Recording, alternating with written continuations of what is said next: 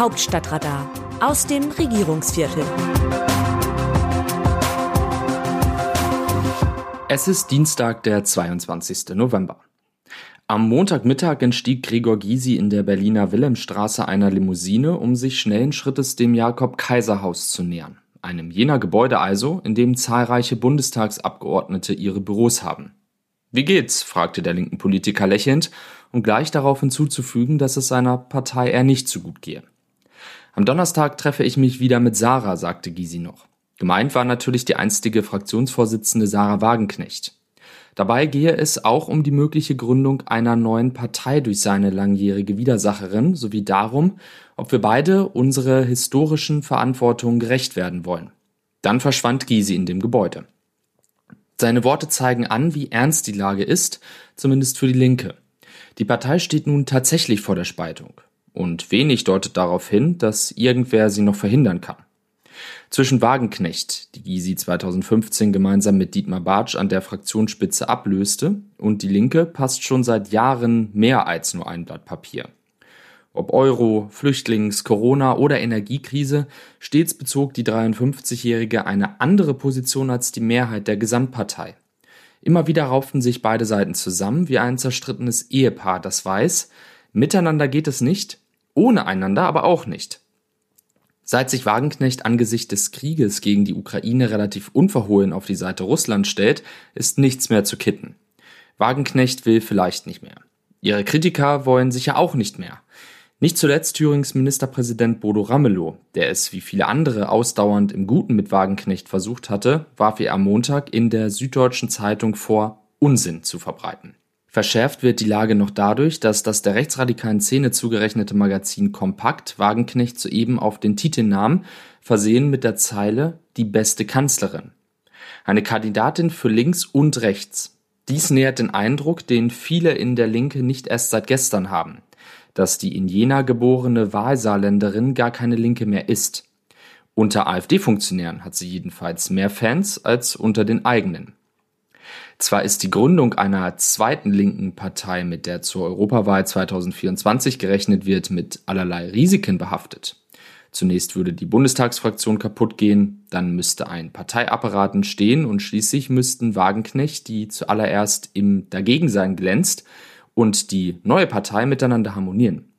Das ist alles andere als selbstverständlich, zumal die Galionsfigur Gremienarbeit ebenso scheut wie die Integration von Menschen mit anderen Meinungen. Nachdem die noch Linke vor ein paar Jahren die sogenannte Sammlungsbewegung Aufstehen gegründet hatte, zeigten sich deshalb bald Risse. Auch wollten in der Gesellschaft nicht so viele Menschen aufstehen, wie Wagenknecht offenkundig dachte. Allerdings scheint es mittlerweile keinen Weg zurück mehr zu geben. Noch dazu scheinen die Erfolgsaussichten einer Wagenknecht-Partei im Prinzip sehr günstig zu sein. Klaus-Peter Schöppner vom Meinungsforschungsinstitut Mintefaktum sieht derzeit sehr viel Bewegung in der Parteienlandschaft, Insofern ist da alles möglich. Lediglich ein Drittel der Wahlbevölkerung sei noch zu den Stammwählern zu rechnen, sagte er dem Redaktionsnetzwerk Deutschland. Im Übrigen hätten noch nie so viele Dinge den Deutschen Kummer bereitet wie heute. Wir sind an einem Kipppunkt angelangt, glaubt Schöppner. Da baut sich etwas Neues auf und das führt dazu, dass neue Parteien durchaus eine Chance haben könnten. Unter optimalen Voraussetzungen könnte eine neue linke Partei bundesweit 12 Prozent holen, sagt er mit der Folge, dass die alte Linke zumindest im Westen vorübergehend am Ende sei. Freilich müssten dafür bestimmte Voraussetzungen erfüllt sein. Die Wagenknecht-Partei dürfte nicht auf eine Person beschränkt bleiben, es müsse ein Team gebildet werden. Auch müssten ein Thema und ein inhaltliches Ziel her. Ferner müsse eine funktionierende Struktur zustande kommen.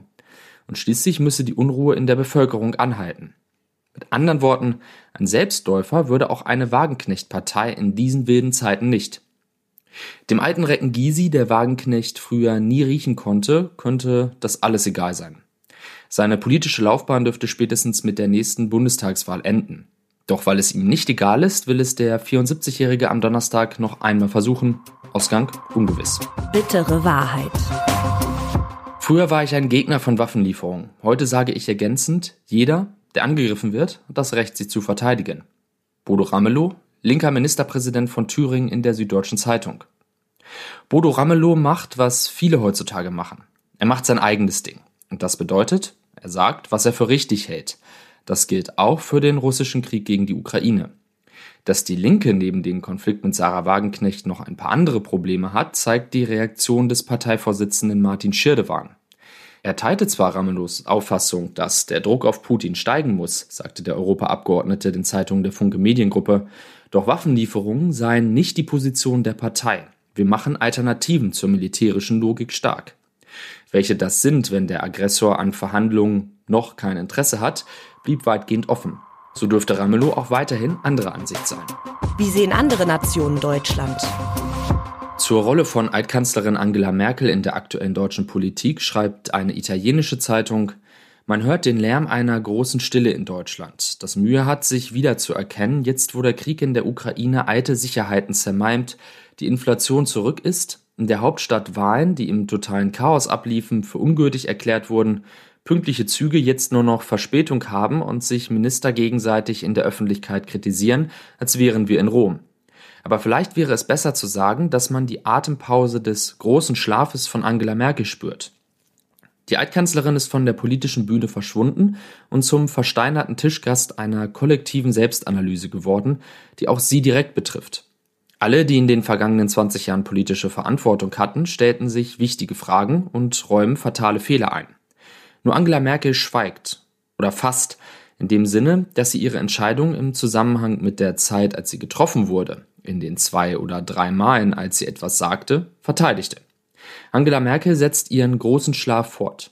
Vielleicht nimmt sie sich Zeit, so wie sie es immer tat. Aber auch dieses Mal würden Erklärungen Deutschland und der Weisheit für unaufschiebbare Entscheidungen jetzt zugutekommen. Zur Ausrichtung der deutschen Außen- und Handelspolitik gegenüber Asien meint die Irish Times, nur zehn Tage nach seinem Besuch in Peking war Olaf Scholz vor den G20-Gesprächen auf Bali erneut in Asien auf einer Kurzreise durch Vietnam und Singapur. Seine Botschaft war klar. Deutschland ist bestrebt, seine asiatischen Handelsbeziehungen über China hinaus auszuweiten. Niemand erwähnte die Abhängigkeit Deutschlands von russischer Energie, aber das war auch nicht nötig. Während Russlands Einmarsch in der Ukraine alte Gewissheiten in der Berliner Außenpolitik zunichte macht, zeichnet sich eine neue Strategie ab, wie man China als Handelspartner, Konkurrent und Systemrivalen zugleich begegnen kann. In Berlin sind Dinge in Bewegung geraten. Kurz nach seinem Amtsantritt beauftragte Scholz seine Beamten, alte Abhängigkeiten aus der Merkel-Ära zu identifizieren und zu verändern. Berlin hat die staatlichen Investitions- und Exportgarantien überarbeitet, um Unternehmen zu begünstigen, die ihr Engagement und ihr Risiko streuen, anstatt alles auf eine Karte zu setzen, nämlich auf China. Das Autorenteam dieses Newsletters meldet sich am Donnerstag wieder, dann berichtet meine Kollegin Eva Quadbeck. Text Markus Decker, am Mikrofon Dennis Pützig.